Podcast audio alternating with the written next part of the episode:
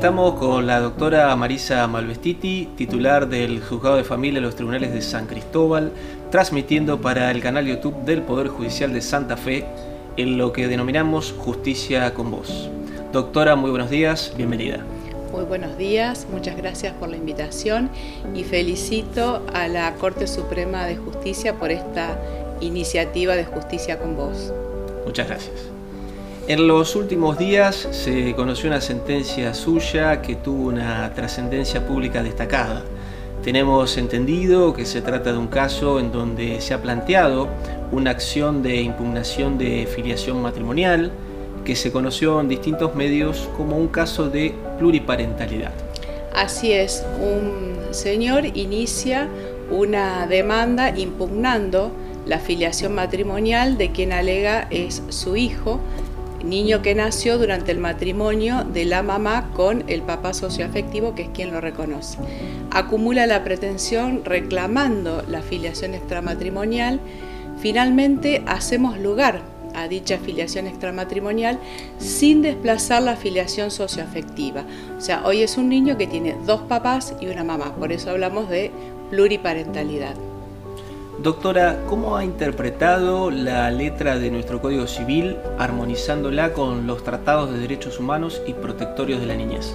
Bien, tenemos el valladar del artículo 558 del Código Civil y Comercial de la Nación, último párrafo, que dice que ninguna persona puede tener más de dos vínculos filiales. Por tanto, podemos tener dos mamás, dos papás, una mamá y un papá entonces, en este caso, haciendo un diálogo de fuentes, aplicando la Convención Internacional de los Derechos del Niño, todo nuestro derecho constitucional y convencional, lo que la doctrina moderna llama derecho constitucional de familias, eh, no aplicamos para este caso concreto. Esta última parte de este artículo, entonces el niño va a ser inscripto en un nuevo acta, hay que bloquear la anterior, donde van a constar eh, sus dos padres, sin hacer diferencia, y su mamá manteniendo el apellido con el cual es conocido, que esto es lo novedoso o distinto a los antecedentes nacionales, es decir, mantiene apellido de papá reconociente y mamá. Es decir, que el progenitor, el padre biológico, ha sido reconocido como tal, pero a la vez se ha respetado el vínculo del niño con su padre socioafectivo. Sí, eh, por eso es un caso de pluriparentalidad. Eh, se hace lugar a la demanda, se incorpora al papá biológico a este vínculo filiatorio sin desplazar el que ya estaba y bueno, actualmente hay un ensamble de las familias donde el niño convive con su mamá, pero tiene visitas y tratos frecuentes con ambos padres. Se lo ha escuchado al niño y se le ha garantizado su derecho a esta instancia. ¿Cómo ha sido esta experiencia, doctora? Bueno, maravillosa y enriquecedora como cada vez que escuchamos a niños, niñas y adolescentes. Eh, siempre nos dan el, norte o, qué es lo que tenemos que mirar, que además es lo que nos impone la Convención Internacional de los Derechos del Niño y nuestra ley local, que recepta la 26061 y esta convención. Fue muy claro, es un niño que hoy tiene nueve años, muy maduro, lo escuchamos en diciembre junto al defensor general, se le explicó la situación, la posibilidad, como hacemos cada vez que escuchamos a niños, niñas y adolescentes, de que el acta, yo le explico el papel donde tengo que escribir lo que vos me contás, quede agregada acá en esta carpeta, en este expediente, que entonces lo van a leer papá, mamá, tío o, y los abogados y abogadas. Y si no, lo reservamos en secretaría en un sobre que queda en la otra oficina y solo lo leemos el defensor Hugo y yo. Y él fue muy claro, dijo, no, que quede acá, que lo lean. Y eh, me dijo, yo entiendo, eh, sigo amando a X, que es mi papá desde que nací, que lo conozco. También estoy conociendo y quiero mucho a J, por decir una inicial, pero no quiero que cambie mi apellido. Y fue textual, esa frase fue un disparador. Yo no quiero que eso cambie. Quiero seguir llamándome como me llamo ahora. En este caso entonces todas las partes han conciliado sus posiciones en torno del interior superior del niño, como se ha expresado. Después de esta escucha tan este, importante, fijé una audiencia a la que concurrieron sus adultos referentes, es decir, sus dos papás, su mamá, con eh, las dos profesionales y el profesional del derecho. se impusieron del contenido de este acta y los tres, y así lo destaco, dejando de lado cualquier interés personal, cualquier conato de individualismo o de egocentrismo, aceptaron unánimemente la voluntad de su hijo. Dijeron, cada uno en su momento en la audiencia, nosotros queremos lo, que sea mejor para él y si esa es esa voluntad la vamos a respetar. De hecho, la sentencia ya está firme y consentida.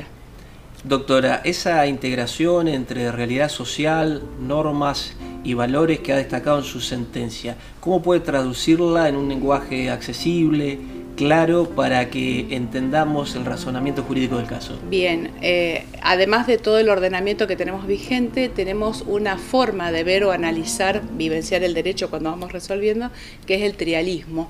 Yo soy egresada de la Facultad de Derecho de Rosario y sigo la, escuela trialista, el doctor Goldfried y en este caso está citado también el doctor Ciuro, donde vemos que el derecho, como corresponde, contiene previsiones abstractas, generalidades, pero después tenemos que mirar la realidad social que está enmarcando a esas personas que son alcanzadas por los repartos que hace la ley, por lo que la ley dice que podemos o no podemos hacer.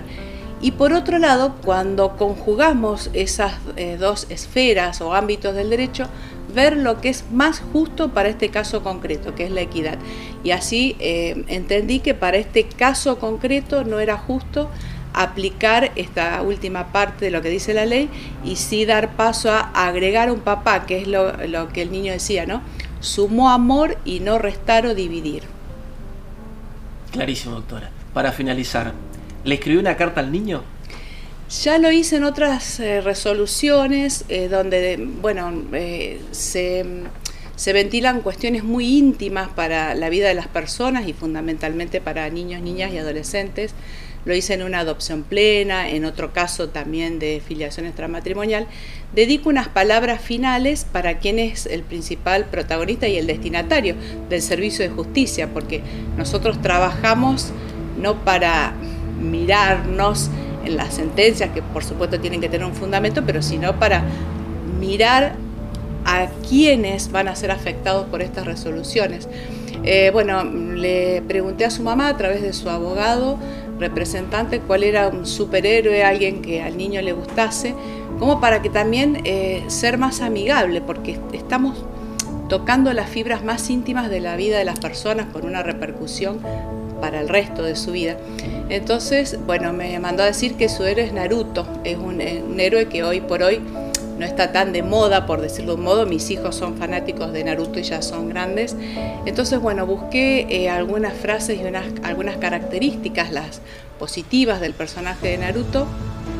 Cité frases y bueno, en una fundamentalmente le dije que no estaba de acuerdo, porque Naruto dice que los niños no pueden elegir a sus padres, pero sí a sus amigos. Le dije, bueno, vos sos un héroe para tu familia y para tus amigos porque sí elegiste agregar a X como, eh, eh, perdón, a J como tu papá sin sacar otro. O sea, elegiste sumar amor para tu familia y no dividir o restar.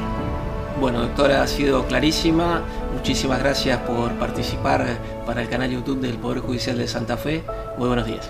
Muy agradecida por la invitación. Buenos días.